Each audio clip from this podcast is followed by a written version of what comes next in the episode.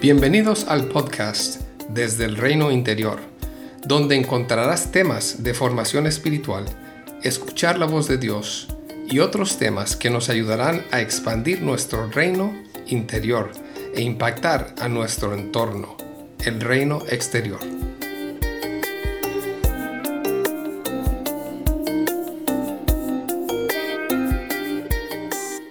Hola, hace casi un mes que no cuelgo un podcast, lo siento.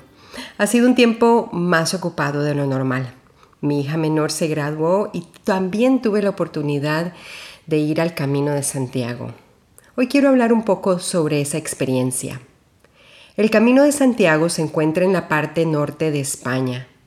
Hay varios caminos que llegan a Santiago de Compostela ha sido un peregrinaje espiritual desde el siglo IX.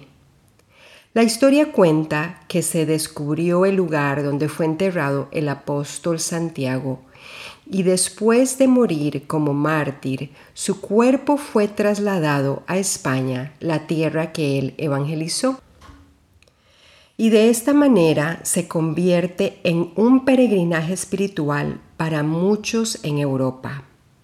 En la Edad Moderna pierde un poco de fuerza hasta que un sacerdote, Elías Baliña, tomó como su misión reavivar este peregrinaje y caminó y pintó flechas amarillas para dirigir a los peregrinos. Si quieres ver algunas fotos, voy a colgarlas en el Instagram de Desde el Reino Interior. Sea cual sean los detalles de la historia, el Camino de Santiago es un lugar donde puedes escuchar la voz de Dios, escuchar tu interior y apreciar la bella naturaleza. Hay caminos más señalados que otros. Unos tienen más servicios y otros menos porque son menos transitados. Uno de los caminos que lleva a Santiago cruza desde Francia y atraviesa toda la parte norte de España hasta llegar a Santiago de Compostela en la comunidad de Galicia. Miles y miles de personas hacen el camino cada año por diferentes motivos. Para mí esta es la segunda vez que hago un pedazo del camino.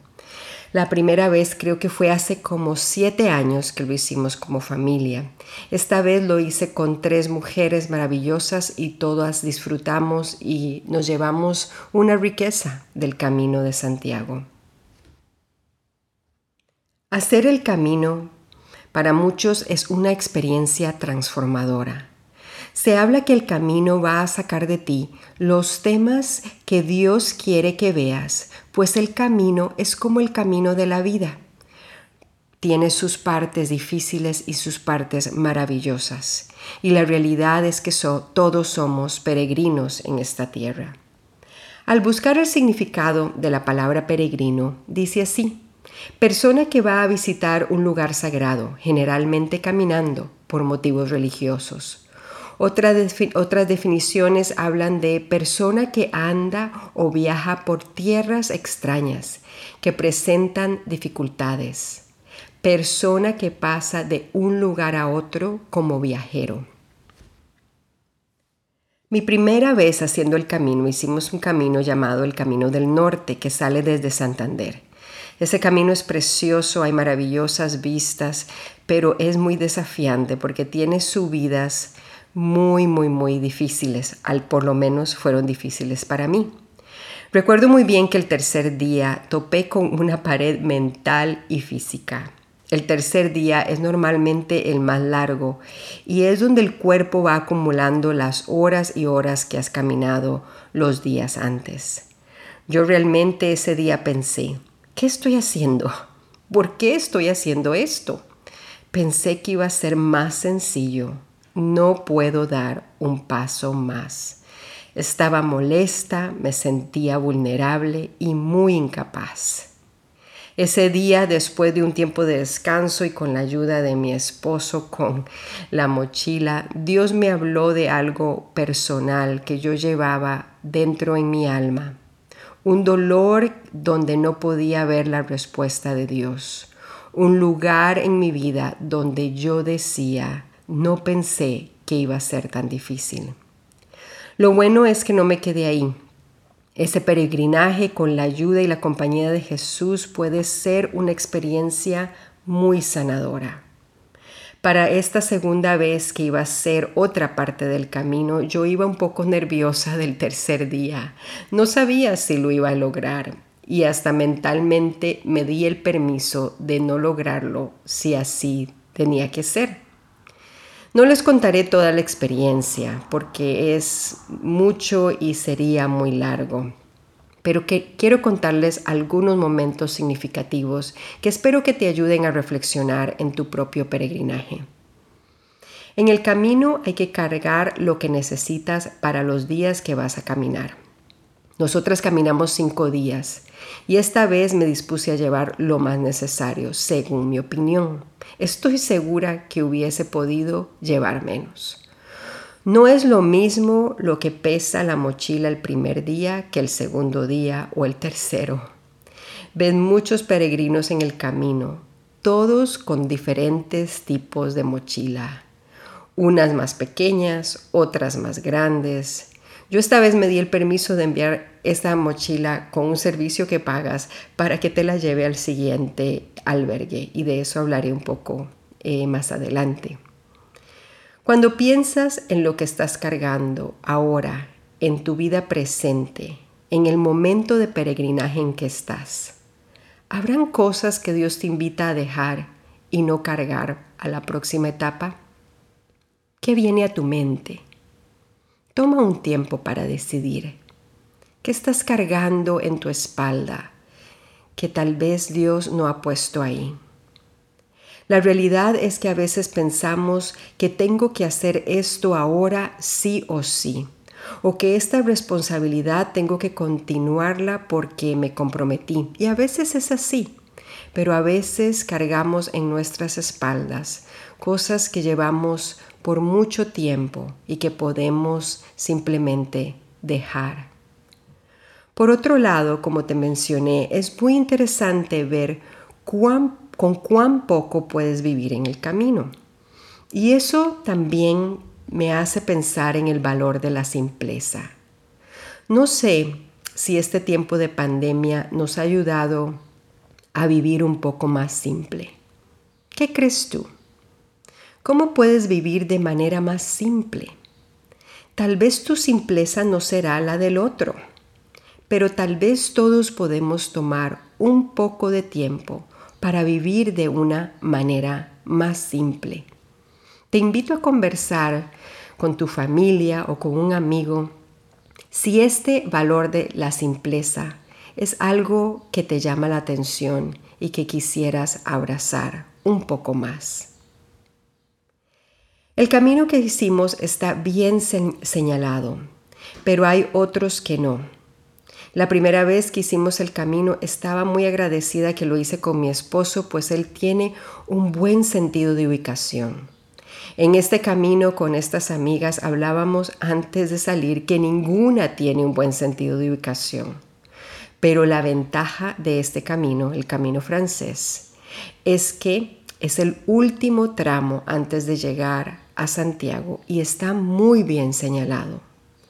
También en este camino hay caminos complementarios. Son caminos alternativos que a veces son más largos. Pues yo no sé cómo aún con todas las señales que habían, acabamos un día en uno de estos caminos complementarios. No solo nosotras, sino muchos otros que estaban cerca. Sin embargo, al final ese camino se unió con el otro después de algunos kilómetros. Ahí conocí una pareja de hermanos y tuve una muy buena conversación y pasé un rato muy agradable con ellos. Y las tres, los tres nos preguntábamos, ¿cómo acabábamos aquí? Hay momentos en tu historia donde has tomado un camino más largo o más difícil pero que al final te ha llevado a donde realmente querías llegar? Piensa en el fruto de ese camino más largo y tal vez más duro. ¿Estás pasando por un tiempo en tu vida donde el camino no está muy bien señalado? ¿Cómo te invita Jesús a seguirle? También te invito a pasar un tiempo escuchando a Jesús acerca de tu camino en los siguientes días. Esta vez no sé qué pasó, si eran las zapatillas de deporte que llevaba o que llevaba algunos calcetines muy cortos, pero varias veces tuve que detenerme a sacarme la arenilla que se me metía dentro del calcetín. Era interesante, no eran grandes piedras, ni siquiera piedras pequeñillas. No, era casi polvo pero que acumulado en una parte del pie me molestaba al caminar. Esto me hizo pensar en cuán importante es cuidar nuestra alma. Creo que todos cuidamos un poco más nuestra alma o estamos un poco más alerta de ella, de nuestro interior, de nuestro reino interior cuando hay una crisis, cuando estamos pasando algo difíciles pero creo que también es importante estar atentos en los momentos cotidianos a esa arenilla o piedras muy pequeñitas que podemos ir acumulando día a día. ¿Qué viene a tu mente cuando hablo de esto? Tal vez esa arenilla será un tema diferente al mío. Habrá algo que aunque no te impide caminar y tal vez no te duele mucho, si debes estar atento o de cuidado en este tiempo en tu vida. Lo último que quiero compartir es que noté que hay muchos tipos de peregrino. No creo que podría describirlos a todos. Hay peregrinos que tienen varias semanas andando, meses, y se nota. Hay unos que sus mochilas son súper grandes, hasta con una colchoneta para dormir. Otros, como yo, esta vez deciden enviar la mochila para parte del camino por un servicio que ayuda al peregrino a poder caminar un poco más ligero. Hay peregrinos que caminan solo un trozo durante el día y los dejan en algunos coches de turismo y después los recogen después de unos kilómetros. Hay peregrinos de diferentes edades, desde niños, familias y a personas mayores. En estos días había una pareja mayor que venía caminando con su hija o su nieta, que fueron de gran inspiración para mí cuando sentía que ya no podía caminar más. Sea cual sea el tipo, el estilo de peregrino, todos nos deseamos un buen camino. Esa es una frase que escuchas a diario entre un peregrino y otro. Buen camino, un saludo, una bendición, una de mis cosas favoritas mientras caminé ese camino. A la vez, en este tiempo he escuchado a personas que dicen, ah, estos son verdaderos peregrinos y estos no son tan verdaderos peregrinos. Eso me llamó la atención esta vez. Entiendo la idea.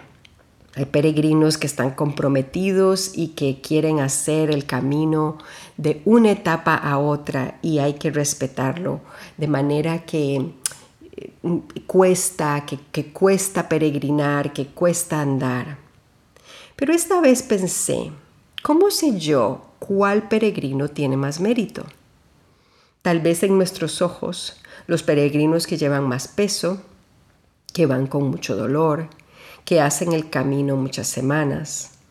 Podría ser que tengan más mérito o sean un poco más verdaderos peregrinos. Pero la verdad que esta vez Sentí que así es la vida. Peregrinamos con peregrinos de diferentes tipos y estilos. A unos les entendemos más que otros. Con unos compartimos camino y con otros no. Pero ¿cómo sería practicar más? La bendición y el honrar el peregrinaje del otro, sea que lleve mucho tiempo peregrinando, lleve una mochila más grande o lleve menos peso. ¿Cómo podemos evaluar menos y pedir a Dios que agrande nuestro corazón para amar y honrar el peregrinaje de otros? Sé que no todos los que escuchan podrán hacer el camino de Santiago. A me encantaría. Pero todos somos peregrinos. Y mi ánimo con este podcast es recordarte eso. Estamos de paso. Estamos llamados a vivir para Dios y para el servicio de otros. No caminamos solos.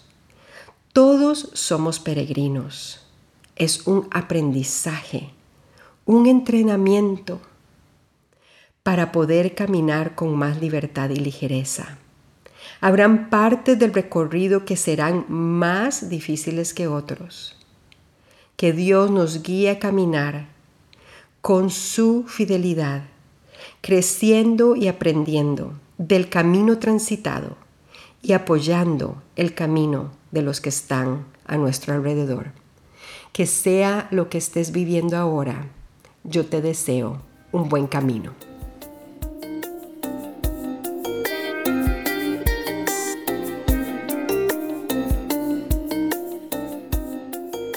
Gracias por acompañarnos hoy.